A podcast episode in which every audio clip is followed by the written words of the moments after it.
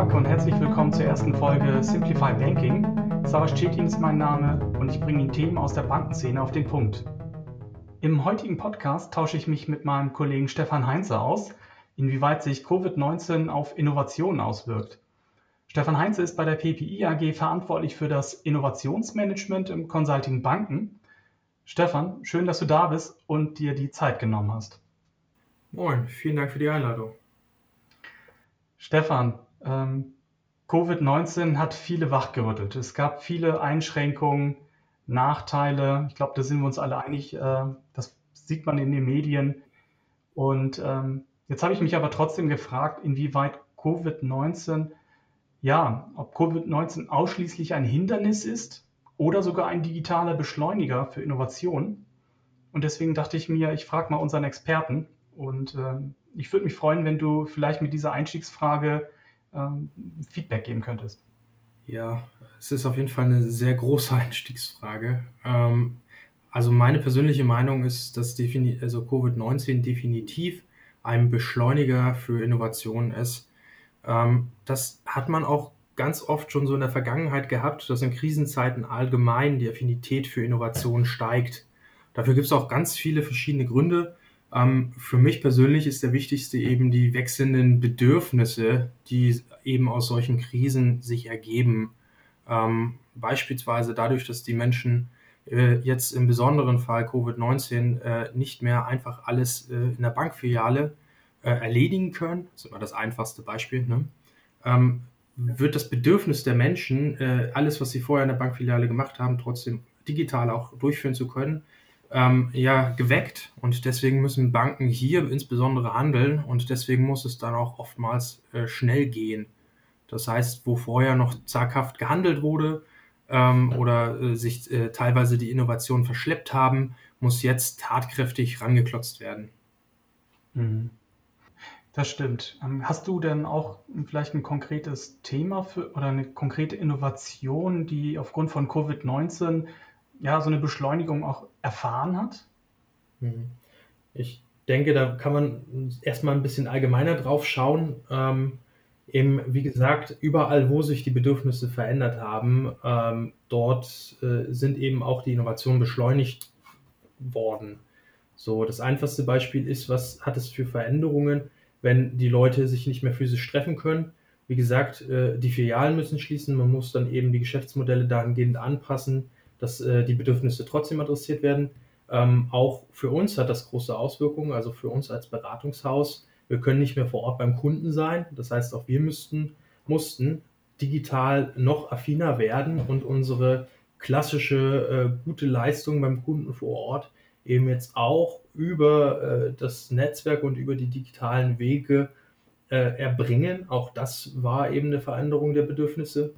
Ähm, zusätzlich äh, alles, was allgemein alles, wo sich die Bedürfnisse verändert haben, ähm, selbst so, ich sag mal, abstraktere äh, Anwendungsgebiete äh, wie auf dem Bau, dass ähm, die Bauabnahme jetzt auch nicht mehr physisch stattfinden kann, da man äh, dafür vor Ort sein müsste ähm, und dass dort jetzt auch Änderungen stattgefunden haben, dass das äh, auf dem digitalen Weg stattfinden kann oder dass die äh, Legitimation jetzt auch vereinfachter durchgeführt werden kann ähm, online. All das sind einfache Beispiele, wie durch die verändernden Bedürfnisse und die verändernden Rahmenbedingungen Innovationen innerhalb von kürzester Zeit durchgeführt wurden. Und ähm, du hast es gerade äh, genannt, das Stichwort Banken und Filialschließungen. Jetzt haben wir mitbekommen, dass, die, äh, dass es Großbanken gibt, die einen Großteil ihrer äh, Filialen auch schließt. Hm, kannst du mir mal sagen, warum dann auch Innovationen gerade für Banken so wichtig sind? Ja, ähm, auch hier gibt es wieder verschiedene Richtungen, von denen man das betrachten kann. Hm. Einerseits äh, sind Innovationen allgemein wichtig, denn sie schaffen Neuerungen und Neuerungen sorgen eben dafür, dass es nicht zum Stillstand kommt, sondern darüber kann man allgemeinen Wachstum erreichen. Und das ist ja im Endeffekt das klassische Ziel in der Wirtschaft. So, das möchte man ja. Das heißt, so oder so muss jedes Unternehmen ähm, innovativ sein. Und innovativ sein kann in verschiedenen Ebenen sein. Es kann einerseits äh, innerhalb der internen Prozesse sein, dass man einfach effizienter wird, dass man schneller wird oder dort eben auch neue Angebote darüber anbietet.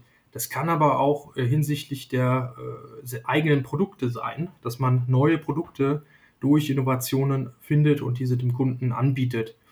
Und äh, wir sehen eben auch, dass in äh, den Krisenzeiten ähm, insbesondere Unternehmen, die in Krisenzeiten nicht äh, deren FE Aktivitäten oder allgemein deren Investitionsaktivitäten heruntergeschraubt haben, sondern weiterhin auf den Kurs geblieben sind, dass die nach den Krisen selber ähm, immer besser dargestanden haben als jene, die das, diesen Sparkurs dann eingeschlagen haben.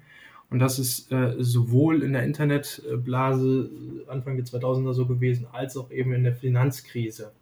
Und bei Banken ist es noch ein Stück weit schärfer, weil durch die äh, Teilnahme von, weil durch die verändernden Bedürfnisse, die teilweise durch rein digitale Unternehmen wie äh, die GAFA-Betriebe, ähm, aber eben auch durch Direktbanken zustande kommen, ähm, ich sag mal, die Bedürfnisse so weit verändert werden, dass die Geschäftsmodelle der Banken sich sowieso schon disruptieren müssten. Zumindest müssten sie sich leicht anpassen auf diese veränderten Bedürfnisse. Und da bringt Corona bzw. Covid-19 jetzt nochmal eine gewisse Brisanz rein, weil es genau dieses Bedürfnis äh, der Digitalität und der überall und immer Verfügbarkeit jetzt nochmal sehr stark beschleunigt und genau in diese Kerbe reinspielt. Und äh, weil dieses Bedürfnis so beschleunigt wird, ist eben auch ähm, der, die Gegenreaktion der Banken, nämlich mit Innovation und mit Digitalisierung darauf zu antworten, auch stark beschleunigt. Ja, ich, hab, ähm, ich fand das auch sehr interessant, so die Entwicklung. Ähm, ich habe überlegt, ähm, wann fing denn so richtig die Innovation an? Ich meine, Innovation ist jetzt nicht ein, äh, ein Ereignis, was äh, von heute auf morgen passiert. Es sind viele Dinge, die ja Jahre gebraucht haben. Aber für mich war so das Schlüsselerlebnis mit, äh, mit PayPal. Ja. Das war jetzt vielleicht nicht die allergrößte Innovation, aber es war für mich in der Bankenwelt in der jüngsten Vergangenheit das Thema, wo ich sage, wow, das hat mir einen persönlichen Vorteil gebracht. Das, ähm, das äh, Überweisen oder, oder das ähm, Transferieren von Geld war ziemlich einfach. Es gab eine gefühlte Echtzeitüberweisung und ähm, insofern ähm, kam PayPal ins Spiel und ich habe gemerkt, dass die Banken äh, am Anfang PayPal nicht so richtig ernst genommen haben. Und äh, das Thema Innovation war auch noch nicht so richtig wirklich ähm, weit fortgeschritten. Mhm. Und erst danach habe ich wirklich wahrgenommen, dass die Banken sensibler für das Thema wurden. Und ähm, es wurden neue äh, Bereiche aufgemacht in, oder Unternehmen oder Abteilungen gegründet äh, bei Banken, die sich genau diesen Fragestellungen widmen mussten. Und ich glaube, die Banken haben wirklich verstanden, dass man sich nicht dieser, ähm, ja, diesen Wettbewerb entziehen darf. Also sonst verliert man den Anschluss im Bereich der Innovation.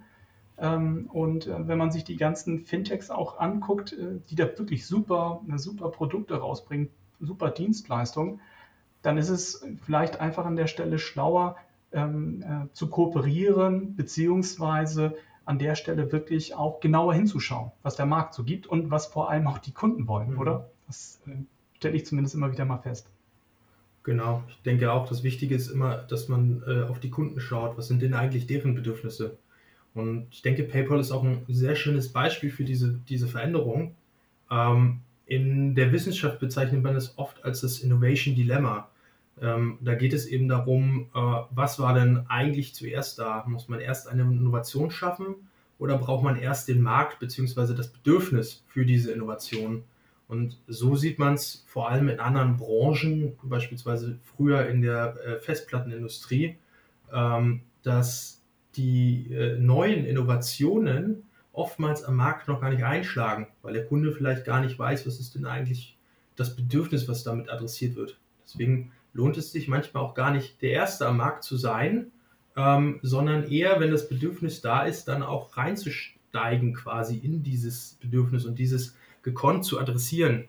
Das Problem dabei ist, wann ist denn wirklich der richtige Zeitpunkt, in, äh, eine, in ein neues Bedürfnis des Kunden quasi, beziehungsweise in das äh, Lösen dieses Problems, was der Kunde hat, äh, zu investieren und dort eine Lösung anzubieten. Und da äh, zeigt es sich eben, ähm, dass man dann doch äh, den richtigen Zeitpunkt braucht und das ist dann meistens früher als, als später. Und deswegen denke ich, ist es immer gut, auf die Bedürfnisse des Kunden zu hören und vor allem diese Veränderungen der Bedürfnisse zu adressieren. Und das auch schnell. Du sagst es, also Kunden stehen im, im, im Mittelpunkt und es bringt nichts, genau, für sich im, im, stillen Kämmerlein etwas zu entwickeln, ohne die Kunden da einzubeziehen.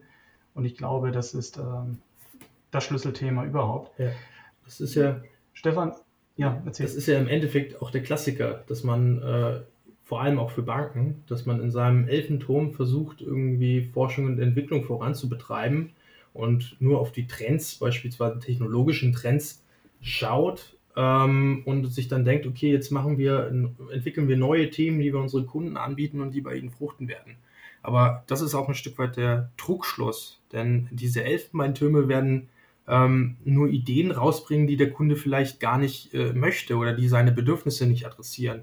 Viel wichtiger ist es, dass man ähm, die Ideen zusammen mit dem Kunden oder zumindest sehr, sehr nah an dem Kunden dran äh, entwickelt, weil nur dann wird er im Endeffekt auch mit dem Ergebnis zufrieden sein und der Service, der dadurch neu entsteht oder das Produkt, was dadurch entsteht, wird auch im Markt äh, ja, sich etablieren und einen Absatzkanal finden. Richtig. Ich weiß, dass die, die Frage äh, wird schwierig jetzt. äh, man kann jetzt nicht so in die Glaskugel gucken und, und, und sagen, welche Themen in der Zukunft wichtiger werden oder entscheidend werden. Aber hast du ein Bauchgefühl, welche Themen für die Banken in naher Zukunft eine entscheidende, entscheidende Rolle spielen werden? Äh, ich, es ist tatsächlich eine schwierige Frage. Äh, ich würde aber anders äh, darauf antworten, also nicht so ganz direkt, weil im Endeffekt ist es gar nicht wichtig, was die konkreten Themen sein werden. Die Frage ist eher, wie kann man es als Bank schaffen, für alle neuen Themen, die in Zukunft auf einen zukommen, möglichst gewappnet zu sein und wirklich gut zu, drauf zu reagieren. Und da spielt sehr stark äh, auch das die Veränderbarkeit von Geschäftsmodellen und wie ich das, äh, wie schnell ich neue Geschäftsmodelle adaptieren kann, äh, eine Rolle. Da kommt man als Bank mittlerweile sehr stark in die Konkurrenz mit äh, sehr kleinen und äh, wendigen Unternehmen, nämlich äh, den, den Fintechs das ist auf eine Art nicht schlimm, weil die Konkurrenz, die kann man gerne annehmen und die kann, sollte man als Bank auch annehmen, ähm, denn man kann aus dieser Konkurrenz ja auch ein Stück weit was lernen.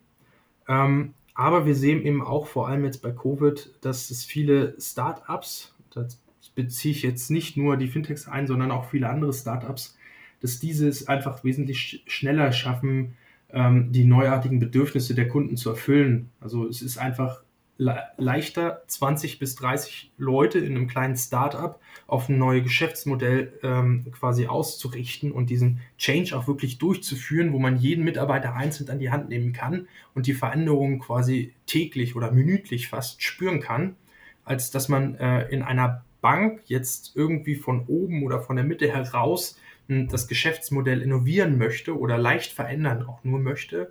Ähm, nebenbei ein, ein, einfaches Beispiel für eine leichte Veränderung des Geschäftsmodells könnte ein neuer Kommunikationskanal sein, wie eine App oder ähnliches.